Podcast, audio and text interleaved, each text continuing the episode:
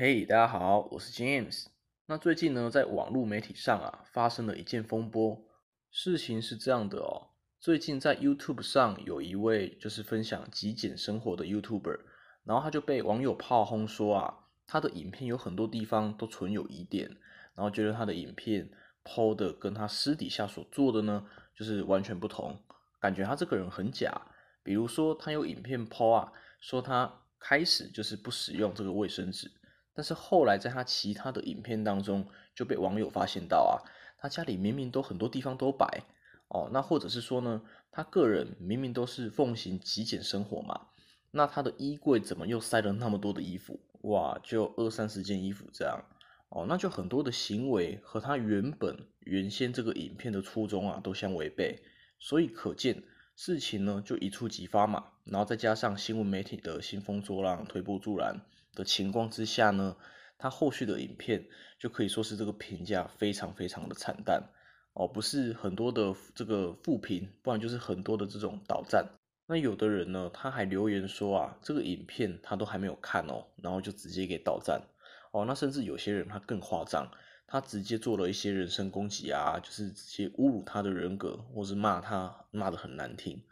哦。那总之呢，各种的骂声频频啊。哦，那我是自己有看过他的影片，就觉得呃没错哦，他的影片或许就是有一些真的不妥嘛，前后就这个破绽还蛮多的。但是即使是如此啊，我觉得真的有必要在留言板上这样的去言语的去重伤人家吗？或者是有些人呢，他可能之前都完全没有看过他的影片哦，只是因为无意间看到某则新闻，就是在骂这个极简主义者。然后他就刻意的过来掺一脚哦，顺便落井下石一下，把他的快乐呢建立在别人的痛苦之上哦。那我个人认为他真的不需要这样吧。第一点，倘若我们对一件事情呢都还没有十足的了解之下哦，就乱下这个结论，给这个人事物随意的下一个标签，那像这样没有经过头脑思考就人云亦云的这种做法呢？其实是很不负责任的行为。大家想想哦，如果今天你只是一时的失误，或者是做错了某一件事情，哦，有了一个前科，哦，但是世人呢，他就是不问世事，不问为什么，不去更深入的做了解，他就很直接的去认定你就是一个坏人，然后呢，就把你说的很难听呐，哦，那这个负面的消息就是一个传着一个，然后人们就是这样以讹传讹，一传十，十传百。哦，那大家就觉得说啊，你就是坏人呐，哦，那你才会吸毒嘛，你才会偷东西嘛，你就是因为你的品性有问题，你才要做这些坏事，然后呢，就会不管三七二十一的，他们就是完全不给你任何的机会去解释自己，就因为呢，大家给你身上贴了一个不好的标签，所以只要人人看到你啊，就会觉得那骂你一下就是应该的嘛。哦，那工作可能就因为这样就不给你做了，那觉得他是应该的啊，谁叫你有前科？哦，反正就是只会用一种高高在上的这种视角哦去看你，哦觉得你死有余辜，觉得你活该，但是却从来没有对你之前所做的任何的事情做深入的了解，哦就只凭这样的一个标签呢去议论你的是非，哦这换作是你我应该都会觉得很不爽吧？那凭什么？哎，搞不好今天我吸毒，是因为我当时太信任我那个朋友，才会被他陷害。无意间呢，这个饮料被他下了毒，然后就上瘾了。那这个人他偷东西，也有可能是因为他的生活已经很苦了嘛，已经到了一种山穷水尽的地步了。他没有东西可以吃，没有东西可以喝，而且呢，更惨的是他还有家人要养。哦，那才他迫不得已嘛，哦，才会去出此下策。那凭什么我们就要用这种先入为主的方法去议论别人呢？啊，我想那个 YouTuber 他一开始架设这个频道的时候，哎，可能也只是出于喜欢分享啊，哦，或者是说他希望让更多人的知道他的极简风格这么好的一个讯息，哦，只是想透过分享来让大家知道这件讯息而已啊，哦，就是说他的善意总是大于他的弊处嘛，对不对？只不过后来可能是因为，哎，他有一些名气了。然后开始就是自我膨胀啊，或者是就是他太注重别人对他的关注，然后才渐渐的走偏哦，变得适得其反。但是这也不至于那么十恶不赦吧？就是值得让我们这么大动干戈的去责骂他，没错吧？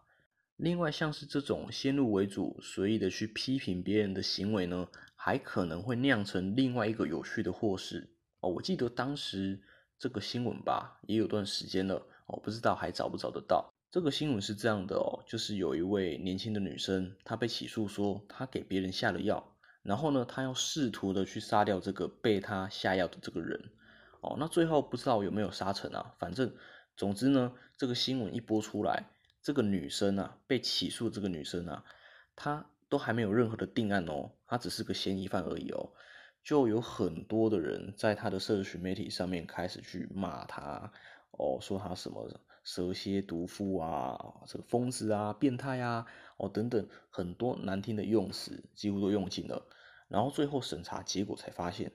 哎，原来这个犯罪者并不是他，哎，是另有其人哦，所以结果你就知道嘛，这下糗了。哦，那些原本在网络上责骂他的那些人呢，全部都可以被他告诽谤。哦，那我记得当时新闻还有报，就是说，如果通过计算啊，哦，这个女生她也真的她一心计较，想要报复那些骂她的人的话，诶，那么这个总罚款哦，就是骂她那些人被罚的总罚款哦，诶，有破亿这么多，诶，破亿新台币破亿哦。所以呢，我们之后还是谨言慎行为妙啊，哦，就是讲话尽量的小心，哦。那第二点是，大家想想哦，今天我们在现实生活当中，我们只要哪怕就是受到任何一句批评啊，不管这句批评别人是故意的还是无心插柳，其实在我们的心中，只要听到这样的一个不好的评语啊，哦，心情就会觉得不太好受了嘛。那更何况你在网络上，他是一次遭到这么多人的责骂。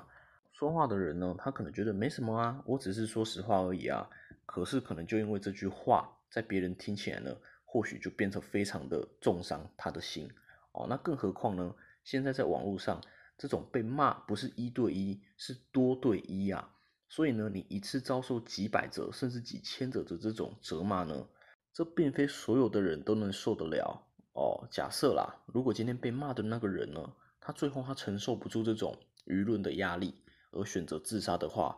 哎，那会变成怎么样的一个悲剧？你以为那单单只是被罚钱吗？那还算是小事哦。重点是那些曾经责骂他的那些人呢，无形间都变成了杀人犯了。即便法律上他不会直接给你扣上这个罪名，但是毕竟你事情犯了就是犯了嘛，你想抹灭也抹灭不掉。或许你的心中呢将一辈子的后悔，内心呢要做一辈子的牢。所以嘛。语言它有时候也是一把利器，怎么去使用它非常的重要。就好像古人说的“良言一句三冬暖”嘛，那恶语一句呢，就伤人六月寒啊。那如果一句话它会伤害到别人，那么呢，我们在把它讲出来之前呢，还是请先好好的三思比较好。OK，James，我也是一直在学习当中啊，希望就是少造一些口业哦，让这个世界变得更美好一点哦。因为我也相信吸引力法则啊。如果呢，把这些不好的能量都散发出去的话，我想那总有一天呢，它也一定会在某处哦，以这种不好的形式回报回来的。好的，那么这集呢，我就先分享到这里。如果你是在 Pocket 收听的朋友，请帮我们点击订阅以及分享。那如果你是在 YouTube 收看的朋友们，也请不要忘记帮我们点击订阅、按赞以及打开小铃铛。那我们就下次见喽。